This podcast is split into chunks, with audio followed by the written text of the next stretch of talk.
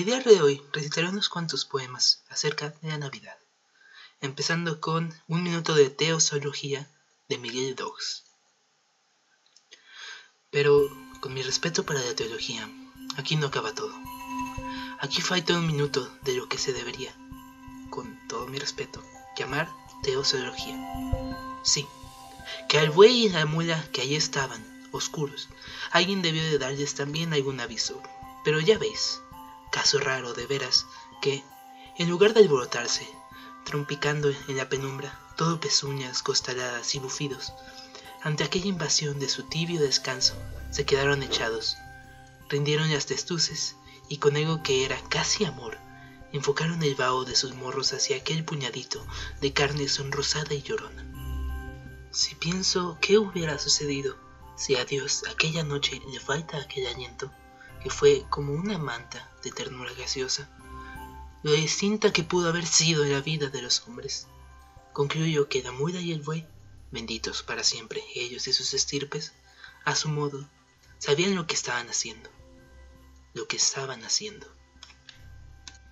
Este poema nos recuerda cómo, aunque José y María estaban, en teoría, solos en el pesebre, siempre tendrían aquellos animales que los acompañaron y que, a diferencia de los humanos, les dieron cobijo en su pesebre.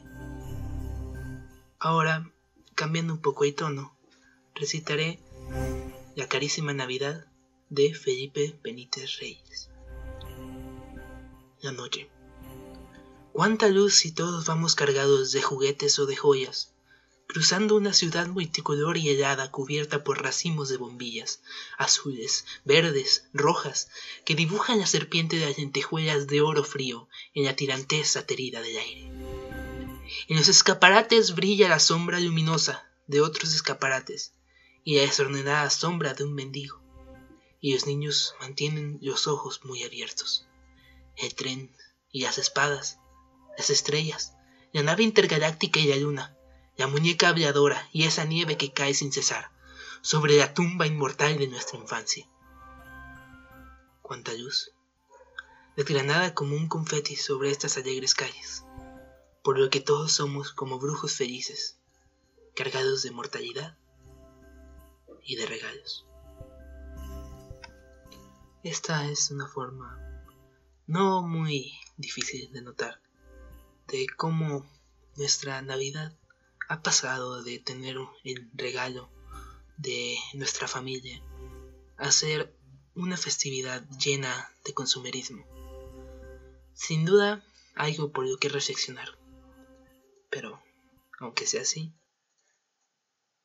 espero que tengan todos una muy feliz Navidad.